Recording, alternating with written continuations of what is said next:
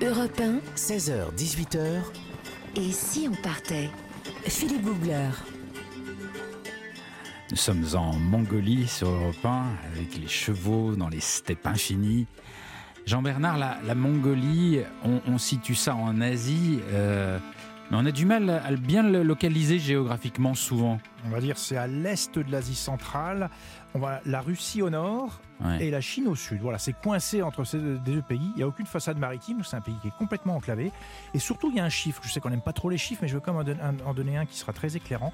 Trois fois la France de superficie pour simplement 3,2 millions d'habitants. Ah oui, il n'y a personne. Il n'y a personne. C'est l'une des plus faibles densités de population au monde et avec des paysages, vous l'avez dit, très variés. Il y a de la steppe, de la montagne type un petit peu sibérienne, un paysage sibérien. Et puis il y a un grand désert, celui de Gobi, tout au sud, qui fait plus de 2000 km. Et puis euh, au niveau météo, c'est un pays aussi qui sort du lot. Euh, les cieux les plus bleus du monde, pas un seul nuage pendant 300 jours de l'année. Ça, c'est vraiment incroyable. Et puis un climat qui lui-même adapté à cette, euh, ce côté extrême, ce côté très enclavé, continental. Il y a des amplitudes thermiques absolument incroyables. On passe de moins 40 degrés en hiver à plus 40 degrés en été pour la même région. Euh, 80 degrés de différence entre l'été et l'hiver. C'est impressionnant. Ouais, c'est un pays un peu de tous les extrêmes. Oui, on adore ça. C'est- fort, c'est puissant, ça nous emmène. Absolument. Nous sommes en ligne avec Marc Allot, qui est éditeur chez euh, Transboréal et voyageur. Ça fait 20 ans, Marc, que vous parcourez la Mongolie. Je crois que vous avez fait au total 7000 km à pied dans ce pays. Et, et vous avez dit, et j'aime bien cette phrase, que vos premiers voyages en Mongolie, c'était motivé par la volonté de vous confronter à la géographie du vide. Sacré programme. Bonjour Marc. Oui, bonjour Philippe, bonjour à tous. Bonjour. Bonjour. Alors, euh, on va parler de la, la Mongolie avec vous, avec bien sûr tous tous nos amis grands voyageurs, Jean-Bernard Carrier, euh, Nathalie Elal et Olivier Pouls. Euh, Parlez-moi, parce que c'est c'est vraiment un endroit qui- qu'il faut raconter et re-raconter tellement il est extraordinaire, de, de vos voyages à pied dans la steppe mongole.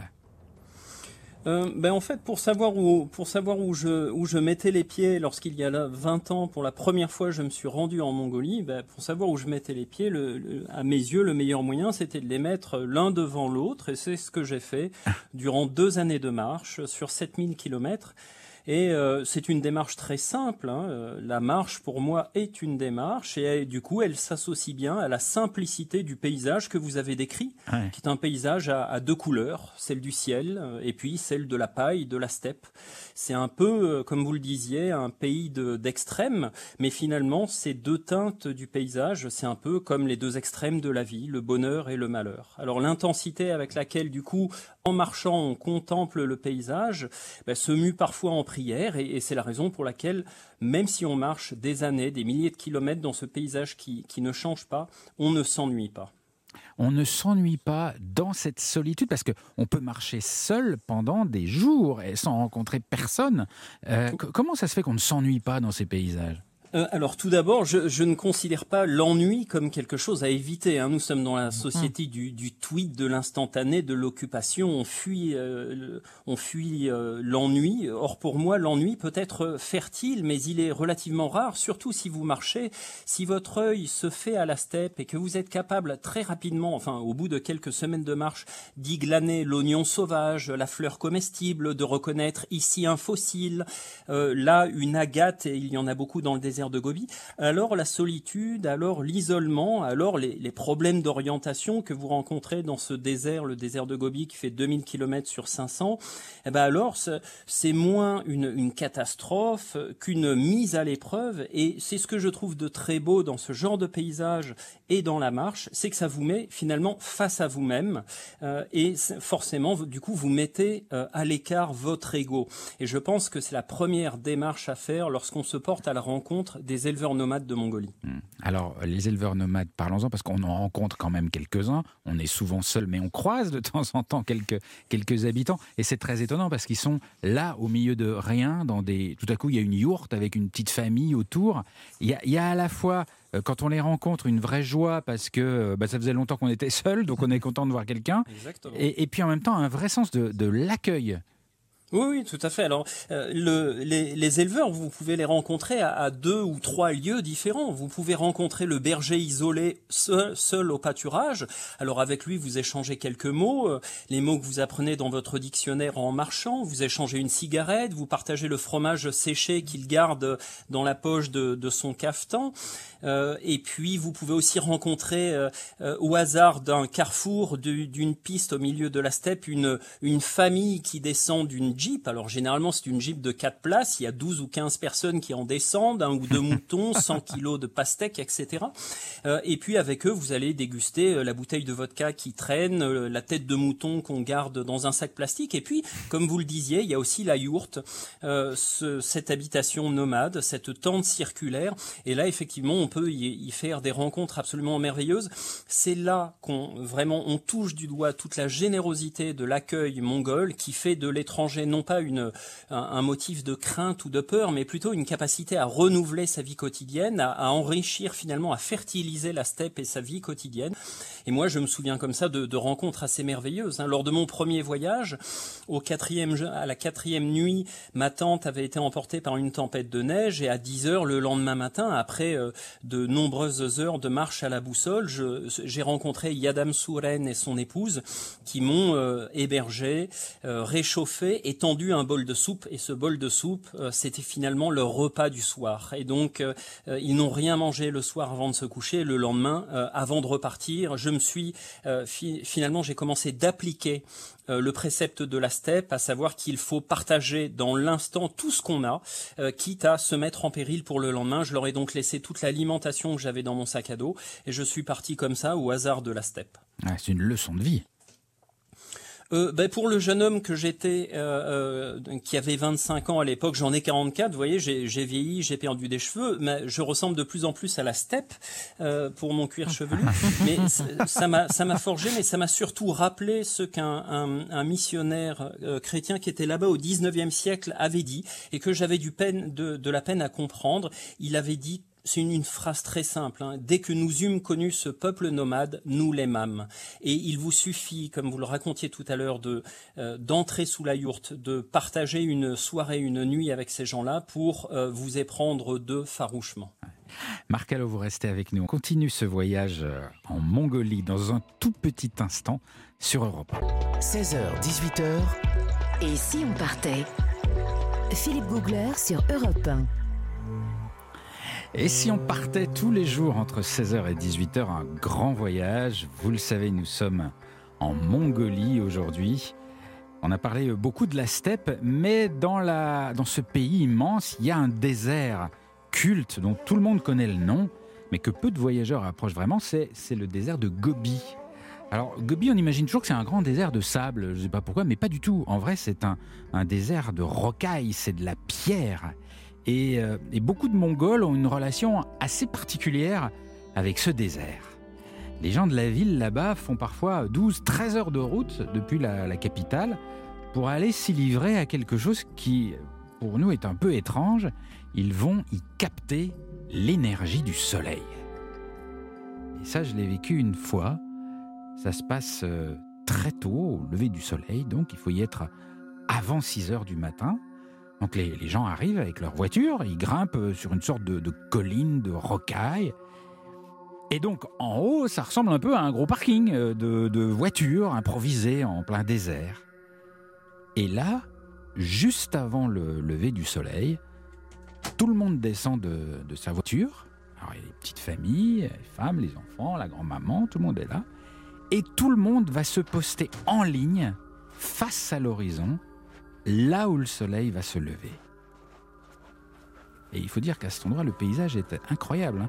Petit à petit, vous avez euh, sur l'infini devant vous, sur un horizon immense, un soleil qui se lève et un désert qui, prend des tons orangés. C'est une sorte d'immensité d'orange. Les montagnes dans le fond sont oranges, le sol est orange, les pierres, tout est baigné de, de cet orange doux, très particulier. Et là, tout le monde se, concentre pour essayer de voir le, le soleil qui apparaît. C'est très touchant de voir ça, parce que ça a l'air familial, cool, mais en même temps c'est très sérieux. Les gens regardent l'horizon, et quand le soleil apparaît, tout à coup, ils lèvent tous les bras, tous, avec euh, la paume des deux mains tournée vers le soleil. Ils ferment les yeux et ils captent l'énergie de, de l'astre orange.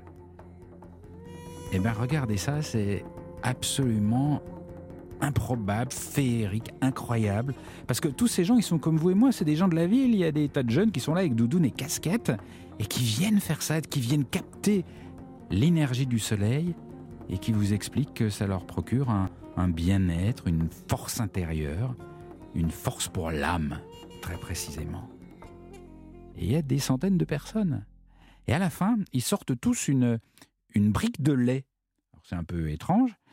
Et ils se mettent à lancer du lait.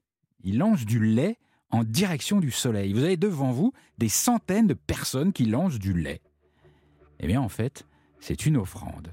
C'est un, un remerciement pour remercier le soleil, l'astre orange, de toute l'énergie qu'il vient de leur offrir. Et si on partait sur Europe 1 Deux heures d'évasion avec Philippe Googler.